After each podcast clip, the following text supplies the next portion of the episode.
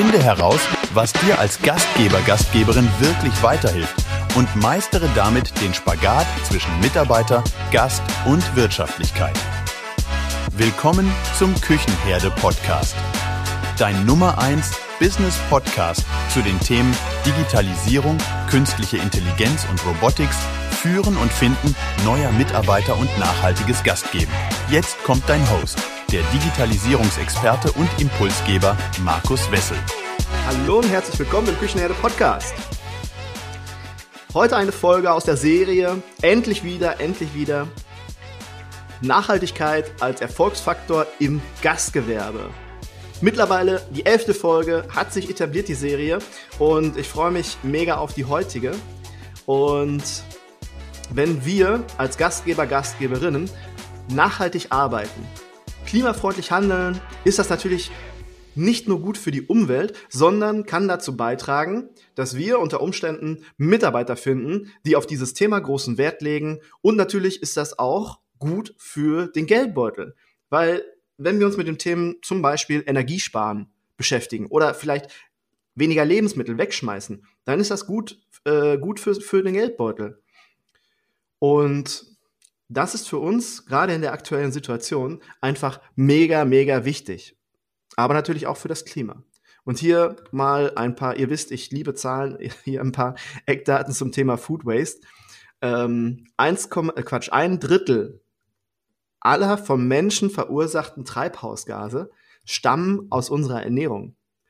Und jedes Jahr, und jetzt haltet euch fest, landen 1,3, die, diese Menge kann man gar nicht fassen, landen 1,3 Milliarden Tonnen Lebensmittel weltweit in den Müll. Und das entspricht rund einem Drittel aller weltweit produzierten Lebensmittel. Also ein Drittel schmeißen wir wirklich weg.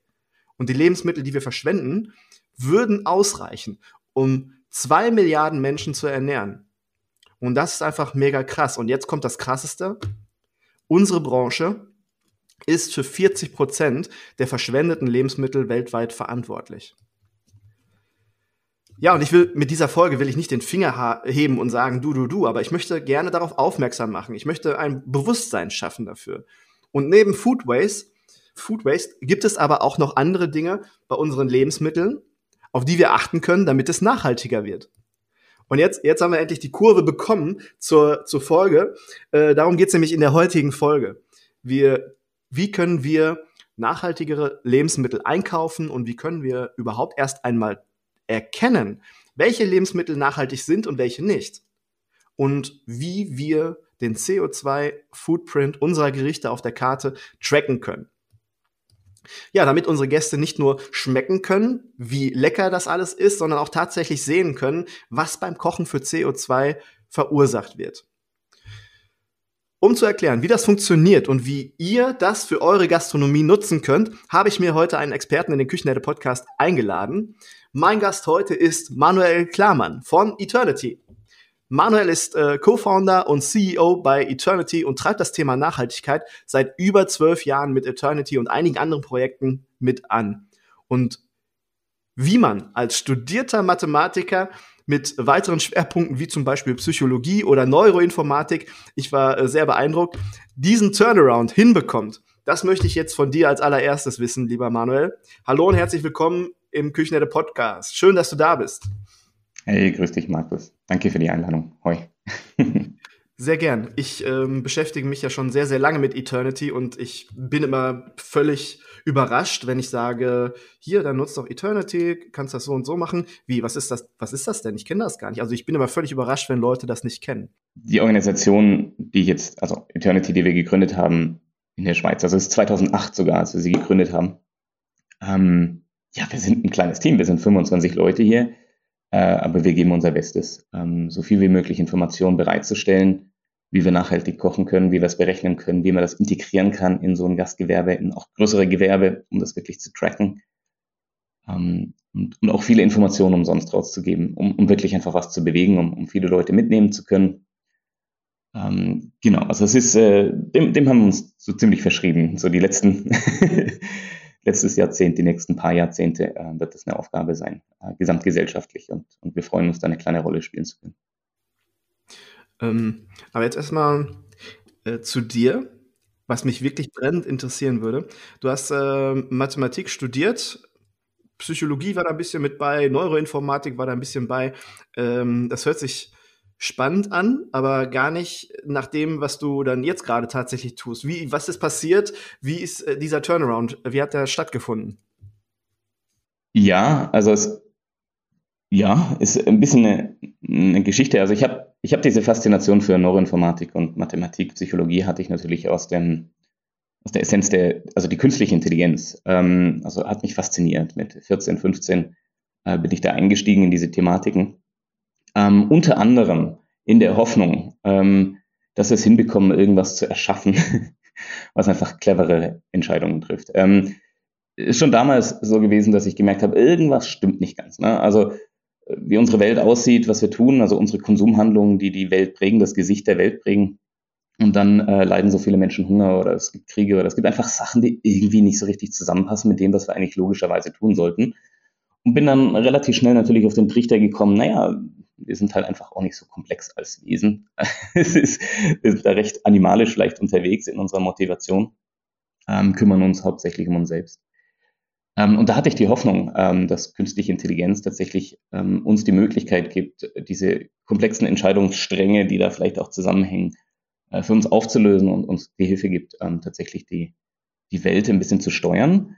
Hin zu dem, dass es allen gleich gut geht, dass es uns gut geht, aber allen anderen halt auch gut geht. Und es ist jetzt, es hört sich jetzt abstrakt an, also als 14-, 15-Jähriger sich solche dunklen Gedanken zu machen. Aber ähm, war, war das Studium, habe ich, hab ich versucht, da vorwärts zu kommen, äh, was zu machen, bis dann meine Partnerin Judith, auch Mitgründerin von Eternity, mit der Idee kam und gesagt, naja, äh, beim Essen ist es relativ einfach. Wir müssen einfach schauen, dass wir die Zutaten wählen, die einfach den Fußabdruck reduzieren, äh, die ganzen Zusammenhänge ähm, auf, auf Klimawandel, auf Nachhaltigkeit, auf, auf wie es den Menschen geht ähm, generell äh, kumulieren sich dort, äh, laufen da zusammen und dann war das schnell der Schalter umgeschaltet, sozusagen zu sagen, okay, dann äh, schauen wir doch mal, dass wir allen Menschen diesen Umweltfußabdruck der Lebensmittel zugänglich machen, schauen, dass das etabliert wird, das Thema, ähm, und haben damit sowas, die, sowas Technologisches, äh, was uns hilft, die richtigen Entscheidungen zu treffen, dass das dorthin konvergiert.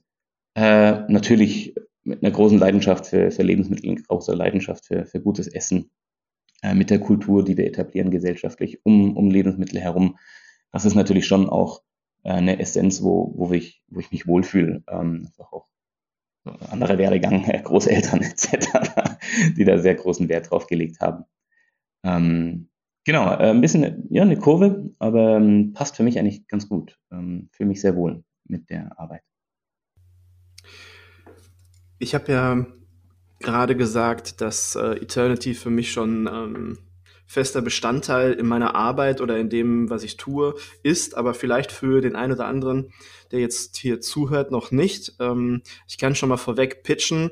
Äh, Eternity ähm, kann man auf der einen Seite nutzen für den Lebensmitteleinzelhandel, um äh, Produkte zu ähm, um sich anzuschauen, was die Produkte für ein CO2-Footprint haben und auf der anderen Seite aber auch für die Gastronomie.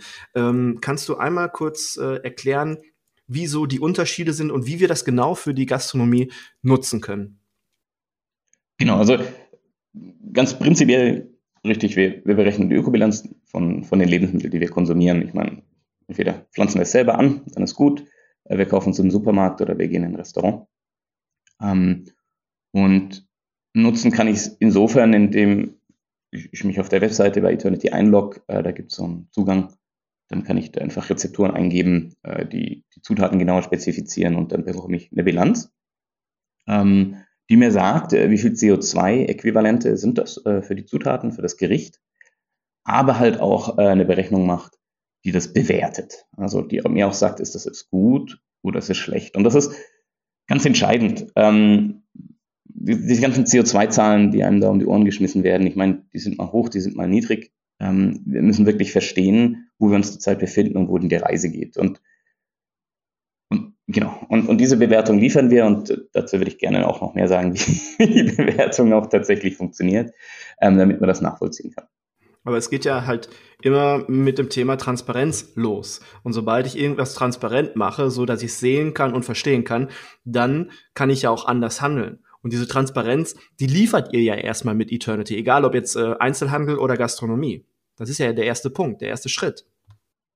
Ja, es ist, ist tatsächlich recht erstaunlich. Wir haben auch so ein ähm, Poster gemacht, da, das sieht man so, das kann man umsonst runterladen. Ähm, du kannst äh, vielleicht die, die Webadresse kurz dann auch teilen. Ähm, auf dem Poster sieht man so 450 Zutaten und wie die eingeordnet sind, äh, wie, wie klimafreundlich die sind und wie nicht. Also sind sie im Roten, sind sie im Grünen, äh, wie schon gesagt. Und wenn man da raufschaut, dann sieht man einige Zutaten, wo man sagt, das hätte ich jetzt nicht so erwartet. Ähm, die hätte ich jetzt höher geschätzt, die hätte ich jetzt niedriger geschätzt. Und das ist natürlich äh, eine Erkenntnis, äh, wo wir faktisch berechnet haben, ne, was ist der Transport, was sind die Treibhausgase durch die, durch die Treibhäuser, ähm, Kühlung, äh, Zusammensetzung von Zutaten, also diese ganzen Einflüsse, äh, die da reinkommen, um dann tatsächlich zu sehen, hey, da gibt es Sachen, die machen richtig viel äh, Emissionen aus und andere, die machen ganz wenig aus. Also äh, wenn das jetzt so vor sich liegen hat, dann kann man da mal versuchen, die Avocado zu finden, äh, kann versuchen, den Orangensaft zu finden, kann versuchen, den, die Butter zu finden und, und merkt dann, ja, ähm, der Orangensaft ist relativ schlecht, äh, die Avocado ist sehr gut und die Butter ist mittendrin. Ähm, also eigentlich Sachen, die man so jetzt intuitiv eigentlich nicht so geschätzt hätte.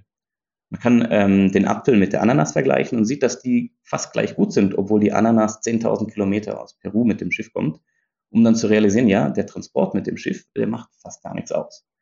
Also sind recht spannende Informationen, wo wir, ich meine, jetzt bin ich ins Detail eingestiegen, aber wo einfach so in der Präsenz nicht da sind äh, gesellschaftlich, aber die eigentlich Kern und, und Angelpunkt eigentlich auch sind, um überhaupt diese richtigen Entscheidungen zu treffen, wo wir mit allen Mitteln schauen, dass wir die verbreiten, ähm, dass, dass die Informationen zugänglich werden und dass wir das wie so ein bisschen im Bewusstsein haben. Den Link zum Poster, ich habe mir das auch schon angeschaut, packe ich in die Show Notes, kann sich jeder herunterladen, braucht sich nirgendwo anmelden und ähm, ich finde es halt eine sehr, sehr schöne Idee, wenn es irgendwo an die Kühlhaustür kommt oder äh, irgendwo, wo es halt gut einsehbar ist, weil es ist einfach äh, ja wieder Transparenz und ich habe die Möglichkeit vielleicht auch, wenn ich meine Tageskarte, Wochenkarte schreibe, äh, Gerichte kreiere, dann kann ich vielleicht mit einem Auge auch mal auf das Poster schauen, und kann vielleicht das eine Lebensmittel rausschmeißen, das andere mit hinzufügen. Einfach dieses, dieses Bewusstsein und die Karte ein bisschen anders schreiben, ähm, so dass die halt mit einem geringeren CO2-Footprint ähm, auf die Tische kommt als vorher vielleicht wenn ich jetzt als Gastgeber, Gast, ich, warte mal, bevor wir das sagen, ähm, ich habe die Möglichkeit ja als Endverbraucher, wenn ich jetzt nicht als Gastronom hier zuhöre, sondern als Endverbraucher, dann kann ich mir ja die Eternity App, die kann ich mir runterladen. Es gibt einmal die Webseite, wo ich über die Webseite Rezepturen zusammenstellen kann. Ähm, das ist, um Rezepturen zu berechnen. Ähm, in, ich würde es auch nicht sagen professionelle Gastronomie, weil da arbeiten wir noch mit weiteren Partnern zusammen, ähm, von Delegate bis MBS 5 bis äh, Cloud Menü und und ähm, Nectar und so weiter, äh, die dann an die ERP-Systeme angeschlossen sind. Als, als Endverbraucher habe ich die Möglichkeit, tatsächlich ähm, entweder direkt auf der Website als Poster runterzuladen, die Rezepte zusammenzustellen oder die CodeCheck-App runterzuladen. Die CodeCheck-App ist eine andere Organisation, mit der wir zusammenarbeiten, wo ich dann die Möglichkeit habe, den Barcode zu scannen von einzelnen Lebensmitteln im Superverbrauchermarkt, äh, mit denen wir kooperieren, wo wir dann auch tatsächlich im, ähm, also genau, im Supermarkt äh, knapp 80.000 Bilanzen berechnet haben, um die über diese App zu veröffentlichen. 80.000 ist eine ganze Menge Berechnungen. Ich glaube, es gibt auch niemanden sonst auf der Welt, der so viele CO2-Berechnungen gemacht hat von, von Convenience-Produkten, also fertigen Produkten im Supermarkt. Ist aber tatsächlich noch, braucht noch ein bisschen Reife, weil es gibt im europäischen Markt jetzt eine Million Produkte, die ich kaufen kann. Das heißt, ich muss schon ein paar Mal scannen, äh, bis ich dann wieder eins erwische, wo wir berechnet haben. Also da sind wir dran, ähm, um mehr zu berechnen. Aber es ist tatsächlich die Idee, äh, auch darüber sozusagen den, den Konsumierenden die, diese Bilanzen zugänglich zu machen. Ja, ähm, worauf ich hinaus wollte, ist, ähm, mein Ziel mit dieser Folge, warum wir beide sprechen, ist ja, dass ich möchte, dass ganz viele Gastgeber, Gastgeberinnen hier in Deutschland sagen, das ist für mich eine gute Lösung, weil so kann ich meinen Gästen zeigen, was für ein CO2-Footprint haben meine Gerichte. Das schafft Transparenz, das schafft ein Bewusstsein bei den Gästen auch wieder, die dann wieder sagen, hey, das könnte ich vielleicht für zu Hause gebrauchen oder ich gucke mir das mal ein bisschen näher an. Und um den Endverbraucher geht's dann tatsächlich, weil der macht dann den Impact, indem er ähm, klimaneutraler einkauft. Das, das ist so mein, meine ähm, Intention mit unserer Podcast-Folge. Und ähm, ich möchte ja so einen soften Start für unsere Gastgeber und Gastgeberinnen, die jetzt gerade hier zuhören. Und die haben dann halt die Möglichkeit, erstmal die App runterzuladen oder auf der Webseite zu schauen, als Endverbraucher, nicht als Gastronom, und erstmal zu testen, um zu gucken, äh, gefällt mir das und vielleicht dann mal bei dem einen oder anderen Produkt so auszuprobieren und dann zu sagen, hey, das gefällt mir, das ist gut und das möchte ich jetzt auch für meine Gastronomie nutzen. Wir kalkulieren jetzt unsere Rezepte äh, oder beziehungsweise nicht kalkulieren, sondern wir pflegen unsere Rezepte da ein, damit wir dann auch den Footprint unserer Gerichte sehen. Das ist so das, weswegen ich das hier tue und worauf ich aufmerksam machen möchte. Äh, äh, ist ganz richtig. Ne? Also wir haben eine gewisse Reichweite mit dem, was wir hier erschaffen mit, mit dem Podcast oder mit Eternity. Ähm, aber letztendlich, also mit, mit den Zahlen und den Fakten, die wir da um uns schmeißen und mit der Dramatik, die wir aufspannen. Ich denke, das ist ähm, dass man sich viel von dem Gerede sparen kann, wenn, wenn man als Gast irgendwo in einem Restaurant ist und einfach was, was Leckeres isst, was klimafreundlich ist. Also da, da ergibt sich sozusagen diese ganze Rechnung, der, da, da sind dann Leute einfach dabei, weil sie merken, okay, ähm, ist kein Problem, schmeckt lecker, ich habe es verstanden. Ähm, braucht nicht so viel Anstrengung, nicht so viel mentale Arbeit, ähm, nicht so viel Aufmerksamkeit, sondern das Problem löst sich von selbst.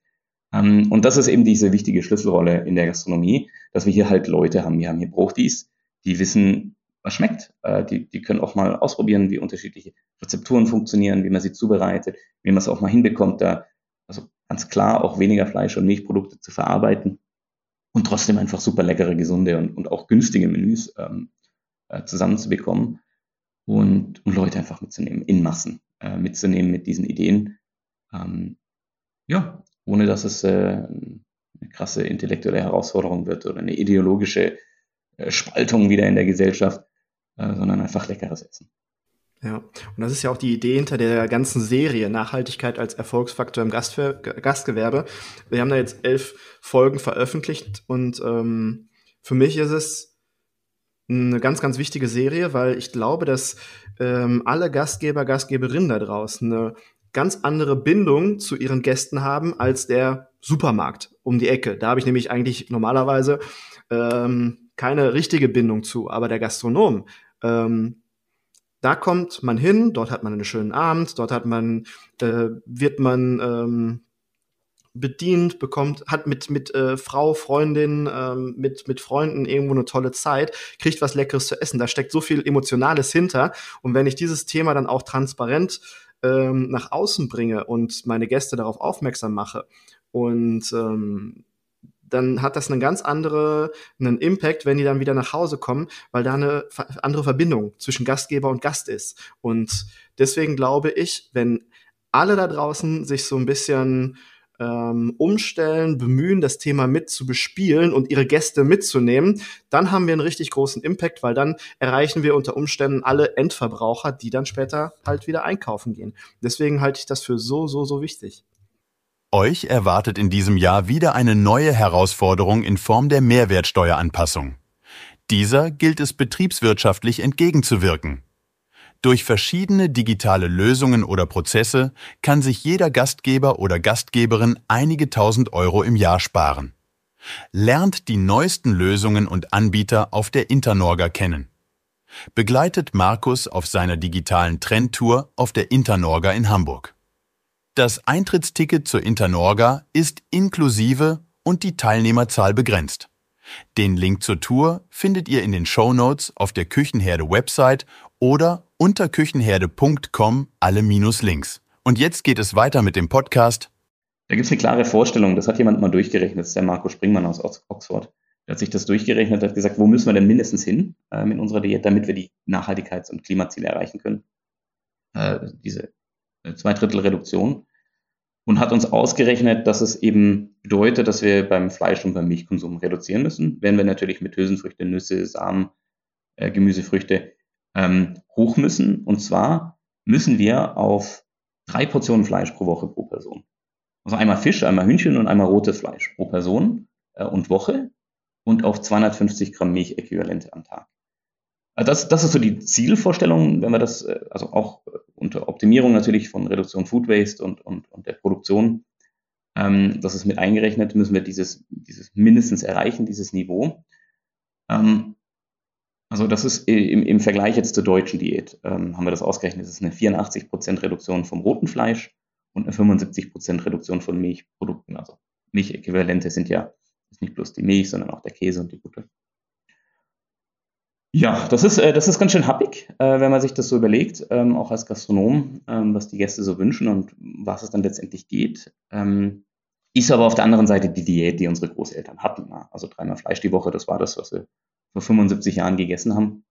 Also es ist durchaus gesellschaftlich kompatibel, aber die Herausforderung ist es klar, äh, wie kriegen wir Speisen serviert, eben, dass sie lecker sind, dass die Leute sie wollen, ähm, wie kriegen wir es hin, dass wir alle am selben Strang ziehen, also von, von NGOs bis Regierungen, bis Gastronomen, bis Fleisch- und Milchersatzprodukthersteller, ähm, damit wir diese Ziele auch erreichen, ohne dass da äh, die, die Gäste dann ausbleiben oder Leute Revolte äh, machen, weil, weil sie sagen, ich verstehe es nicht und, und ich werde hier wieder von irgendeiner technokratischen Idee übernommen, äh, wo, ich, wo ich gar nicht mitkomme. Ähm, sondern wie kriegen wir das hin, das äh, attraktiv ähm, aufzubereiten und, und auch äh, einen Wertekanon zu etablieren. Ne? Also einen gewissen Status äh, an, an so einer Ernährung auch zu haben, dass sie sagen, nee, das ist cool, das, das will ich jetzt. Ähm, ich habe verstanden, um was es geht. Äh, ich bin mit dabei mir schmeckt's.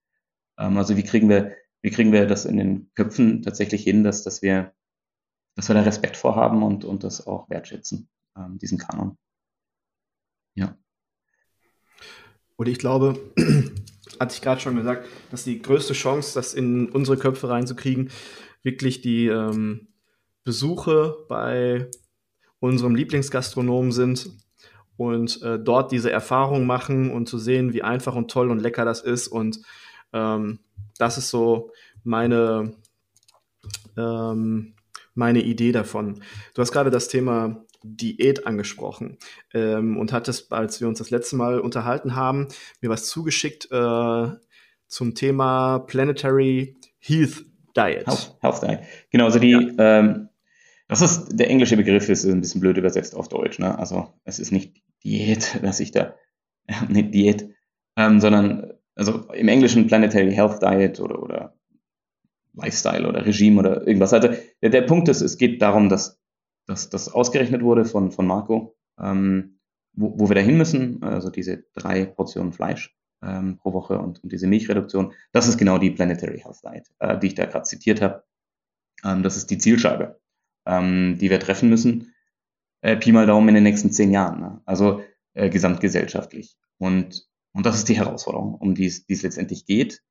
Ähm, und, und bloß um das nochmal so ein bisschen auszumalen. Also diese Planetary Health Diet, die ist berechnet worden auf dem Konzept der planetaren Grenzen. Also es gibt, es gibt unseren Planeten und, und es gibt hier irgendwelche Sachen, die wir machen auf unserem Planeten, die unseren Planeten kaputt machen. Also kaputt im Sinne von, wir zerstören irreversibel irgendwelche Systeme, irgendwelche Ressourcen, die dann für zukünftige Generationen nicht mehr zur Verfügung stehen. Also wenn sie nicht mehr zur Verfügung stehen für zukünftige Generationen, heißt es, wir vernichten die Lebensgrundlage für uns als Menschheit, für alles andere auch, aber äh, primär geht es ja um uns als Menschheitsfamilie. Und, und das Interessante ist, dass wir jetzt schon, das, vor drei Monaten kam die aktuelle Studie raus, wieder, ähm, wo äh, aufgezeigt wurde, ja, wir überschreiten diese Grenzen in, in puncto Klimawandel, in puncto ähm, Wassernutzung, also in puncto Landnutzung, in puncto äh, Phosphor und, Stickstoffausstoß. Ähm, also es sind wirklich Dimensionen, die wir überschreiten, die wirklich ihren Effekt haben, dass wenn wir sie überschreiten, dass wir unsere äh, prinzipiell unsere Lebensmittelversorgung, äh, also die, die ganze Supply Chain kaputt machen. Also Übersäuerung von Stickstoff und, Phosphor bedeutet, dass Seen umkippen, Ozeane versäuern, äh, Wälder versäuern. Äh, wenn so ein See tot ist, dann kommen da keine Fische mehr raus. Äh, Biodiversität, wo wir überschreiten, ähm, ist natürlich unheimlich wichtig. Das, also beispielhaft, wenn es keine Bienen mehr gibt, dann können wir auch keine Lebensmittel mehr anpflanzen. Äh, Wasser, äh, wichtiges Thematik, ob jetzt die Waldbrände sind, die auch wieder äh, ganze oder, oder also die ganze, also wenn es zu wenig Wasser gibt, dann wird es trocken oder, oder wir müssen dreckiges Wasser trinken, wenn wir kein Frischwasser haben. Landnutzung im Sinne auch ähm, als, als Lebens, Lebensraum sozusagen für uns Menschen. Alle diese Grenzen überschreiten wir gerade. Ähm, und die haben ihren Effekt ähm, auf die Lebensmittelversorgung äh, Klimawandel voraus. Ne? Wir haben es jetzt gesehen, äh, ob es jetzt Überschwemmungen sind, Hagel, äh, auch wieder die Waldbrände, die Dürren und so weiter, die vernichten komplett unsere Ernten. Ähm, aber jetzt die entscheidende Erkenntnis oder die entscheidende Information, die wichtigste Information, würde ich fast schon sagen, für den ganzen Podcast, ist sich anzuschauen, nicht bloß, äh, dass es halt schlecht läuft, ähm, wenn, wenn wir da nicht drauf achten, sondern warum äh, überschreiten wir diese Grenzen. Und dann schauen wir uns die Landwirtschaft an, also unsere Lebensmittelproduktion, und sehen, dass die primär verantwortlich ist. Die ist primär verantwortlich für die Frischwassernutzung, 80 Prozent, für die, für die Landnutzung, ähm, für, für den Stickstoff und, und den Phosphorausstoß. Das sind unsere Düngemittel, ähm, die wir da ausstoßen, für die Vernichtung der Biodiversität, weil wir halt Wälder abholzen und, und Monokulturen betreiben und ein Drittel ähm, für den Klimawandel, also auch dort mitverantwortlich. Und damit eigentlich die Botschaft, dass, dass es heutzutage nicht mehr möglich ist, aufgrund der Fakten über Nachhaltigkeit prinzipiell zu reden, über das Überleben der Menschheit zu reden, prinzipiell zu reden, ohne die Ernährung äh, mit einzubeziehen. Also die ist im Kern der Thematik, die steckt im Herzen dessen, was wir tun müssen, um tatsächlich äh, ja, äh, hier als, als Menschheitsfamilie fortbestehen zu können und, und so tief verankert, ähm, dass, dass da kein Weg drum herum führt. Da habe ich jetzt drei Sachen, die ich dazu sagen möchte. Erstens zum Thema Bäume pflanzen ähm, als CO2-Speicher. Da schließt sich der Kreis wieder. Dann meldet euch bitte bei Chris Kaiser von Clickatree, weil der übernimmt dieses Thema Bäume pflanzen und äh, dort kann jeder, der möchte, ähm, ja, auf der ganzen Welt, fast auf der ganzen Welt mit Chris zusammen Bäume pflanzen. Ähm, es gibt äh, einige Restaurants, die sich schon Chris angeschlossen haben und dann einige Gerichte dann auch ähm, damit verbunden haben. Dann ist dieses Gericht halt ein bisschen teurer, ist dann der Baumburger vielleicht. Und jedes Mal, wenn dieser Baumburger gekauft wird, bestellt wird, wird halt irgendwo ein Baum gepflanzt. Also ist auch nochmal eine schöne Möglichkeit. Da schließt sich dann wieder der Kreis. Das war das Erste, was ich sagen wollte dazu. Das äh, zweite, das dritte habe ich schon wieder vergessen, fällt mir gerade ein. Ähm, das zweite, was ich dazu sagen wollte, ist, ähm, wir sprechen seit mehreren Jahren schon über das Thema Klima, Klimawandel und es geht ja nicht nur um den Klimawandel und äh, darum, dass wir hier ähm, auf ganz dünnem Eis uns bewegen, sondern es geht halt auch darum, und du hast es gerade ganz richtig gesagt, wir kappen unsere Versorgung. Wir, wir kappen, wir machen unsere Ernährung kaputt, beziehungsweise wir stellen nicht sicher, dass wir in einigen Jahren uns noch mit wachsender Bevölkerung weiterhin ernähren können. Und dann ähm, ist es mit dem Klima natürlich auch äh, noch dramatisch, aber wenn wir nichts mehr zu essen haben, haben wir nichts mehr zu essen, weil alles kaputt und verseucht und äh, übersäuert ist und so weiter. Das ist blöd. und äh, jetzt ist mir das dritte auch wieder eingefallen, was ich sagen wollte. Zum Thema Ernährung. Ähm, wir haben früher unsere Großeltern oder auch noch ähm, unsere Eltern, die haben sich ja auch anders ernährt. Das hast du ja gerade auch schon gesagt. Die hatten das so, dass die irgendwo einmal in der Woche gab es den Sonntagsbraten, da war die Ernährung noch eine ganz andere. Da hat man wesentlich weniger Fleisch gegessen. Und dann hat sich das irgendwann verändert, dann wurde es alles günstiger, es wurde professioneller, man konnte sich mehr Fleisch leisten. Dann kam zweite, dritte, vierte Mal in der Woche, dass man Fleisch essen konnte. Hinzu kam halt auch noch, dass die Weltbevölkerung enorm gewachsen ist innerhalb der letzten 40, 50 Jahren. Und dann mit den gesunkenen Preisen ähm, ist das halt alles relativ schnell oder sehr, sehr schnell passiert, dass wir jetzt diesen, diesen, diesen Käse haben, den wir jetzt wieder auslöffeln müssen. Genau, das waren die drei Sachen, die ich dazu noch sagen wollte. Ähm, lass uns aber mal kurz noch mal auf die Gastronomie zu sprechen kommen. Gastronomen, Gastgeber, Gastgeberin, die Eternity bereits einsetzen. Was sagen die zu dem Tool oder zu, dem, ähm, zu der Nutzung und äh, was sagen die Gäste von den Gastgeber und Gastgeberinnen? Hast du da ein paar Stimmen zu? Ähm, das krasseste, krasseste Beispiel ähm, ist tatsächlich äh, das Studierendenwerk Berlin, äh, die tatsächlich auch gesagt haben, gut, wir haben es verstanden, Studierende sind dabei ähm, und, und die tatsächlich ihren Menüplan, die haben ja da 512 Menüs, haben sie da geplant für, für die unterschiedlichen Mensen, 60, 70 Mensen, die die da betreiben. Und haben wirklich gesagt, na, von den 512 sind es halt noch ein Dutzend, die Fleisch haben. Ja. Ähm, alles andere ist vegetarisch und vegan. Und haben das umgesetzt.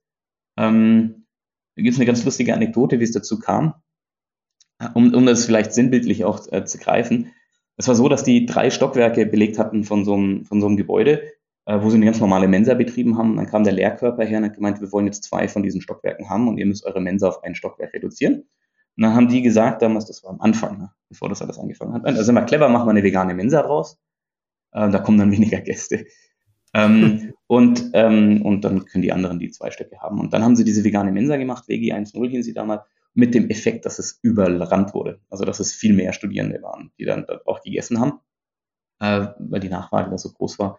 Und, und das haben sie dann, dann, dann realisiert man so, dass, oh, oh, oha, äh, da passiert was, da müssen wir was tun. Und dann haben sie dieses Konzept ausgeweitet. Veggie 2.0 heißt sie mittlerweile und, und ist jetzt äh, dann auch, wie gesagt, sozusagen stimm, stimmgebend gewesen über diese ganze Strategie, dass sie äh, wirklich äh, durch die Bank äh, für alle Studierendenwerke über 60 Prozent ähm, an CO2-Emissionen schon einsparen. Also sie sind wirklich mit dem, was die Studierendenwerke da umsetzen, im Rahmen dieser Planetary Health Site, im Rahmen von dem, was wir gesamtgesellschaftlich auch brauchen und damit auch ganz großes Vorbild, also internationales Vorbild auch ähm, geworden, äh, wie man das anpackt und wie man das lecker macht und, und wie das auch funktionieren darf.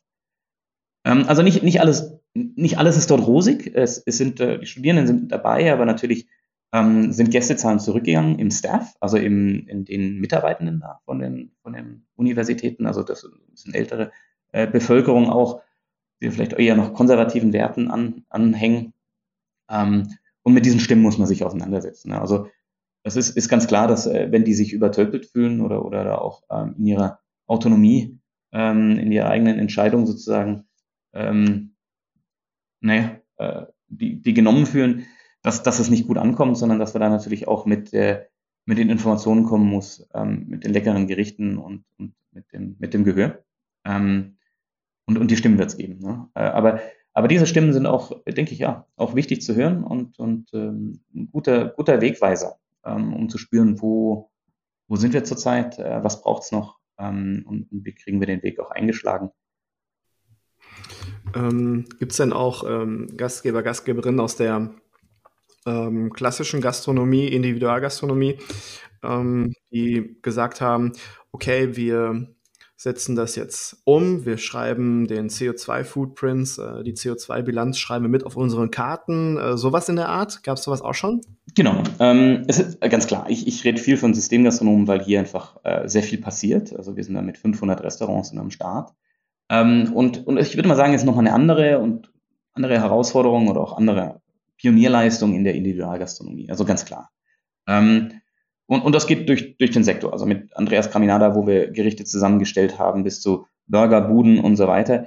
Ähm, ein toller Unternehmer hier in der Schweiz ist die äh, Familie Wiesner Gastronomie, das sind äh, auch ein paar Brüder, äh, die Brüder Wiesner, die tatsächlich, äh, die haben so 50 Restaurants von, von Sushi bis Burgerbuden und so weiter. Ähm, die wirklich äh, als, als, als Familie in erster oder als, als Unternehmer erstmal in erster Linie entschieden haben, wir müssen was tun. Ja, also wir wollen da mit dabei sein, wir wollen was tun ähm, und, und schauen mal, wie wir das angehen, ohne jetzt vielleicht auch ähm, das jetzt äh, frontal an die Gäste schon zu kommunizieren und zu machen. Und die haben wirklich geschaut, dass sie A, erstmal äh, im Angebot, äh, im, Burger-Restaurant, äh, der Butcher heißt das, ähm, geschaut haben, dass es mal ein veganes und vegetarisches Angebot gibt, was genauso groß ist wie das Fleischangebot. Also wir haben einfach mal wirklich eine, eine große Palette an interessanten Produkten, Planted, Beyond Burger und so weiter, äh, serviert, wo sie wissen, dass das, das funktioniert geschmacklich, das sind tolle Produkte, äh, die werden auch konsumiert. Und dann ähm, haben sie angefangen, die CO2-Werte zu kommunizieren, dann haben sie angefangen, äh, in ihrer Nachhaltigkeitsmission, in ihrer Nachhaltigkeitskommunikation allgemein äh, das Thema groß aufzugleisen, in den Medien zu kommen. Und jetzt sind sie auch dabei, äh, zu realisieren, dass wir in, in der Kommunikation ähm, klar können wir hinschreiben, ist ein veganer Burger.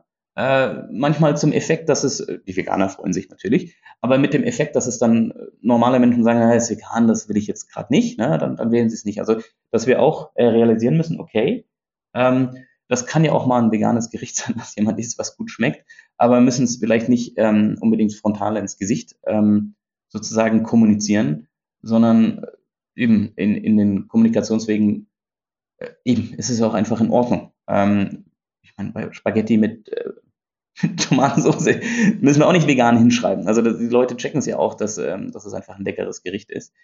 Ähm, um, also wir, wir, brauchen beides. Wir brauchen die klare Deklaration, aber manchmal hilft es auch einfach zu sagen, das sind einfach leckere Gerichte. Es passt.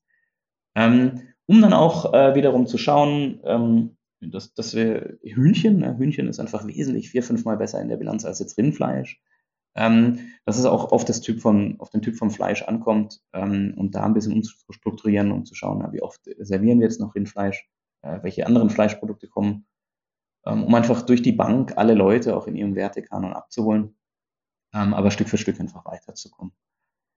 Also ich, ich, ich, ich sehe es, ich sehe es ganz klar, dass es eine super Herausforderung ist. Ähm, ich, ich denke, dass die Gastronomen dieses mit, mit Herzen angehen, mit, mit Kulinarik angehen, auch in der Kommunikation gut angehen, die sind also ganz klar. Die, die, erst, also die ersten 10 Prozent werden Pioniere sein, die werden auch enorm davon profitieren, weil sie natürlich auch es hinbekommen, ihr bestehendes Publikum anzuziehen, aber auch ein neues Publikum ähm, zu bekommen ähm, und hier auch einen Wert in die Gesellschaft mit einzutragen. Das ist immer eine tolle Leistung, wo, wo auch eine tolle Kundenbindung ist.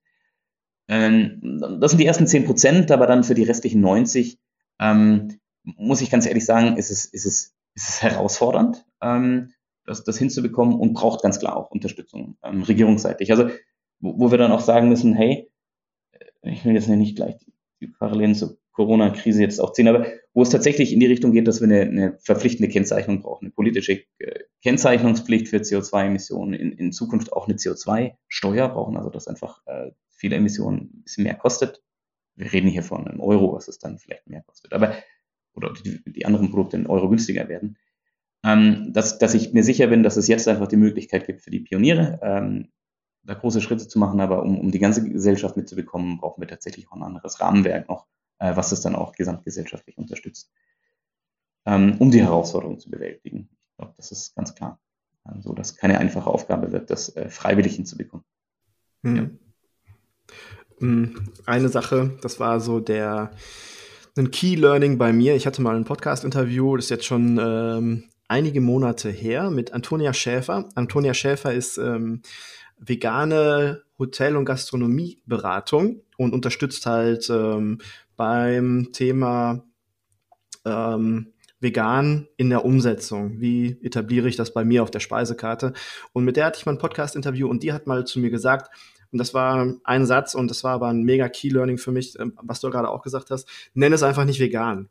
Nenn es einfach nicht vegan, dann wird's von den äh, Leuten, die überzeugte Fleischesser sind, wird's nicht direkt aussortiert und ähm, nenn es einfach anders. Und äh, das fand ich ein ganz wichtiges Learning und sehe es leider noch viel zu selten auf den Speisekarten dieser Welt.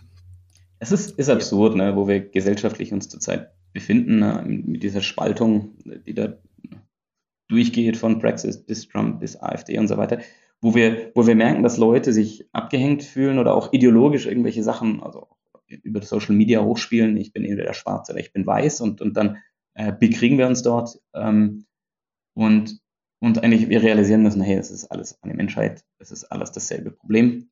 Also, also auch in, in puncto Klimawandel. Ne? Also wir rechnen ja damit, dass, dass der Schaden, den der Klimawandel über die nächsten 50 bis 100 Jahre auch ähm, hat, sind sind Zwangsumsiedlungen, äh, sind Zerstörung von Hab und Gut, also Flüchtlinge. Ne? Also sind im, in, in der Anzahl 200 Millionen bis eine Milliarde Flüchtlinge, mit denen wir rechnen, ähm, weil Meeresspiegel steigt, äh, Ernten gehen kaputt. Äh, also einfach die Lebensgrundlage wird vernichtet, die Leute müssen irgendwo anders hin. Ähm, eine Milliarde Menschen, bis zu eine Milliarde Menschen. Das sind, das ist einfach bloß, um sich, sich ein bisschen zu verbildlichen. Das ist, das sind mehr Menschen, die, die flüchten, also zwangsumgesiedelt werden müssen, als in allen Kriegen der Menschheitsgeschichte kombiniert. Also es ist die größte Katastrophe, auf die wir zusehen. Und einfach bloß um das, dass es in dem Moment ist es egal, ob meine Philosophie ist, die Leute möglichst draußen zu halten oder meine Philosophie ist, die möglichst einzuladen.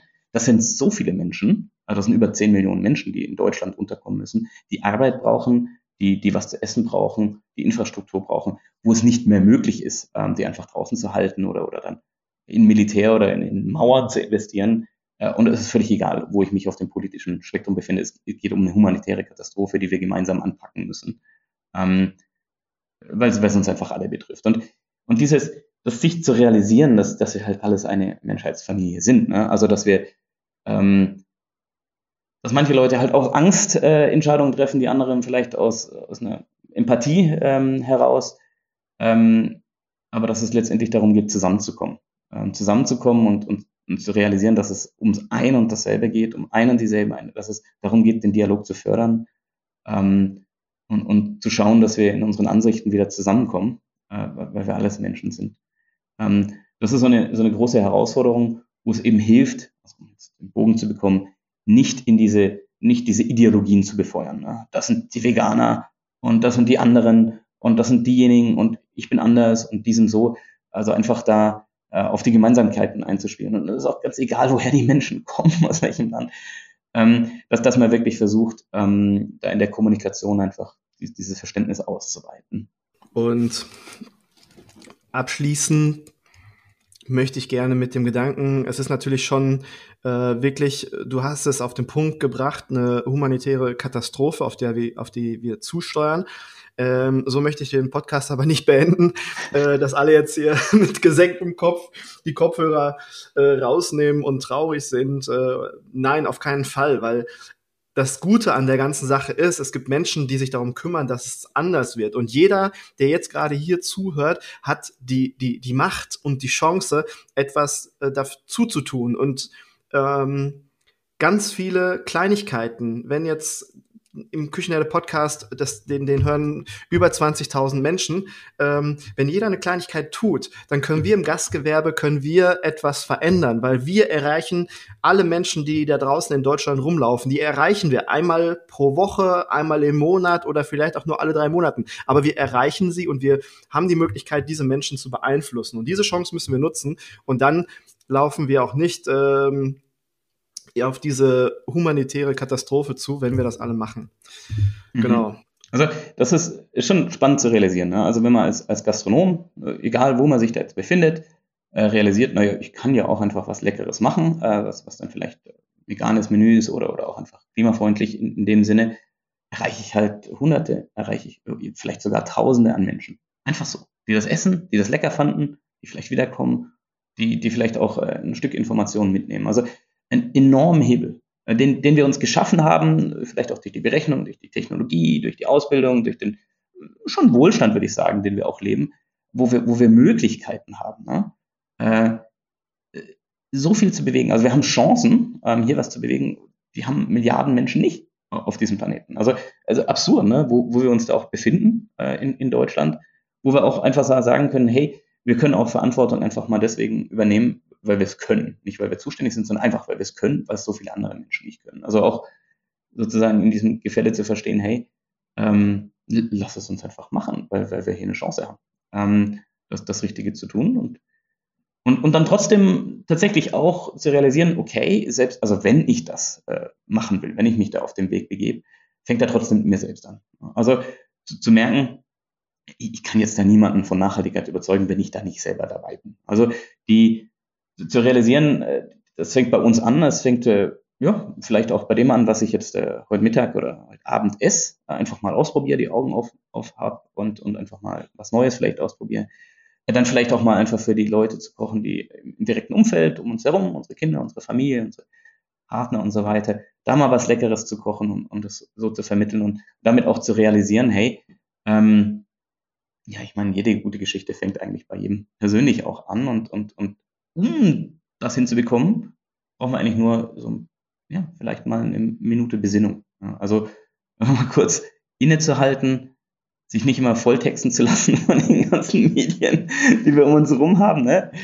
Äh, einfach mal innezuhalten und zu überlegen, was, was wollen wir in unserem Leben, was, was machen wir, warum äh, sind wir hier und, und was wollen wir beitragen und, und ist es denn wirklich so kompliziert äh, beim Essen? Einfach herauszufinden, dass es andere Sachen gibt, die auch lecker sind. Ähm, und dass das einfach geht. Ja, dass, dass wir uns da gar, keinen großen Stress machen müssen, sondern dass es einfach möglich ist, ja, das, das, einfach mal zu tun. Kost, kostet nicht mal mehr. Also es ist wirklich nur, wenn man das so realisieren würde, dass es mit einem Fingerschnips äh, wie durch, durch die ganze Welt gehen könnte, dass wir, dass wir uns einfach besinnen und sagen, ja komm, lass uns einfach auf die Rind, Rindfleisch verzichten, dann hätten wir es geschafft. Ne? Also so Pi mal Daumen. Das ist schon faszinierend, ähm, was wir da bewirken können. Lieber Manuel, wir sind so ziemlich am Ende der Folge angelangt tatsächlich. Es hat mir große Freude gemacht, mit dir zu sprechen. Ich äh, merke, da steckt eine ganz, ganz tiefe Passion in diesem Thema in dir, das umzusetzen, das weiterzugeben und äh, wirklich was Gutes zu bewirken. Und ähm, ja, vielen lieben Dank, dass du dir Zeit genommen hast, dass du mein Gast warst im Küchenherde Podcast, dass du ein Teil der Serie Nachhaltigkeit als Erfolgsfaktor im Gastgewerbe geworden bist und du bist mein Gast im Küchenherde Podcast. Daher darfst du den Küchenherde Podcast abschließen.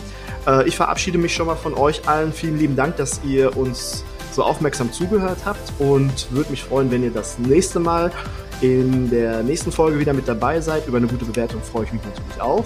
Und jetzt, lieber Manuel, vielen lieben Dank dir und du hast das letzte Wort. Du darfst den Küchenherde-Podcast abschließen. Ja, herzlichen Dank, Markus, ähm, für, für, das Thema, äh, für die Möglichkeit, da auch Leute zu adressieren. Meine, meine Botschaft ähm, zusammengefasst ist, hey, ähm, Schaut, schaut nochmal auf der Webseite ace.earth, heißt sie, ähm, im Link, äh, ladet, ladet euch das Poster runter oder, oder stellt's, aber äh, hängt einfach mal auf. Ähm, äh, ein super einfacher Schritt. Äh, ist ein spannendes Ding für alle Gäste, die das anschauen für euch selbst, wenn ihr den Kühlschrank aufmacht. Ähm, um, um dann auch zu realisieren, ja, ähm, wir, ja wir, wir können da was vorantreiben ähm, und, und, und, diese Norm prägen, äh, wie wir da als Gesellschaft weitermachen wollen. Und äh, wichtiger Punkt ist einfach, dass, wie ihr schon gemerkt habt, ich bin hier sehr enthusiastisch dabei. Ich, ich, ich freue mich jedes Mal, äh, wenn jemand einfach herkommt und sagt, äh, ja, äh, kannst, kannst uns helfen, kannst uns unterstützen. Ähm, und, und damit auch die Einladung, äh, wenn ihr es jetzt, äh, jetzt zum Ende gehört habt, meldet euch einfach. wir haben ein Team und, und, und uns geht es wirklich nicht um, ums Kommerzielle, sondern uns geht es darum, möglichst viel zu bewirken. Und nehmt, auch, nehmt uns in Anspruch. Also schreibt, ruft an. Ähm, wenn ihr irgendwas wissen wollt, wenn ihr Unterstützung braucht. Ich, ich freue mich jedes Mal, helfen zu dürfen. Äh, danke euch.